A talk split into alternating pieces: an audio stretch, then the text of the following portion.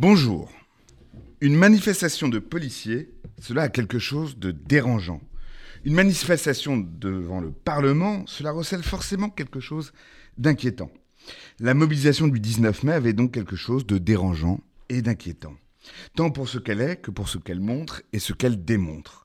Les revendications étaient funestes, les policiers chargés du maintien de l'ordre et de la protection de leurs concitoyens réclamaient sur le bitume et devant l'Assemblée nationale plus de moyens pour leur propre protection. La sécurité publique des Français aura-t-elle connu plus grande démonstration de faiblesse?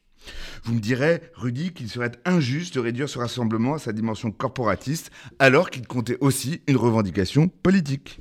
Eh bien parlons-en la dénonciation du supposé laxisme des juges et le retour des peines planchées. Autrement dit, les policiers reprochent aux juges d'appliquer le droit avec les règles qui s'y attachent et qui protègent nos concitoyens au même titre que la police. Quant aux peines planchées, elles ne sont pas seulement contraires au principe de personnalité des peines, qui a valeur constitutionnelle, elles ont déjà été appliquées, souvenez-vous, sous Nicolas Sarkozy, et se sont révélées être un remarquable échec en termes de répression de la délinquance. Elles sont donc aussi scandaleuses qu'inefficace. Alors, on me reprochera aussi d'entendre dans toute démonstration de force d'hommes en armes devant l'Assemblée nationale le lointain écho des manifestations du 6 février 1934, lorsque les Croix de Feu voulaient renverser le régime républicain. Il n'empêche que le rassemblement des policiers s'inscrit dans le droit fil de la tribune des militaires dans laquelle des gradés appelaient pour la première fois publiquement à une reprise en main autoritaire du pays. On aurait aimé, dans ce contexte, entendre des voix politiques, parlementaires, s'élever, s'étonner, peut-être même s'alarmer.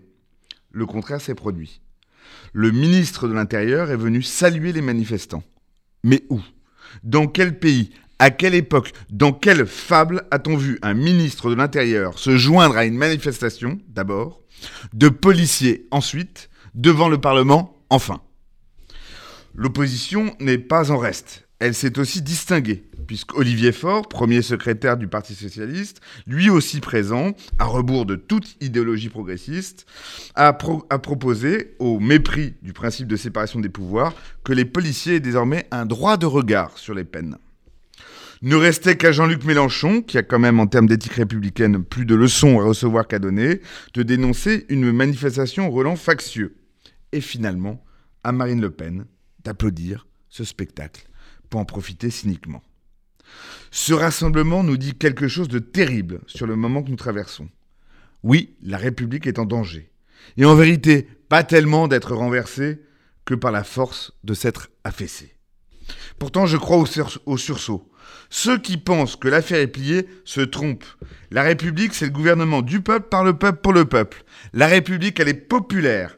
Et le peuple, il est fondamentalement républicain. Toute notre histoire vient de là. Le rassemblement du 19 mai nous y convoque. Soyons au rendez-vous.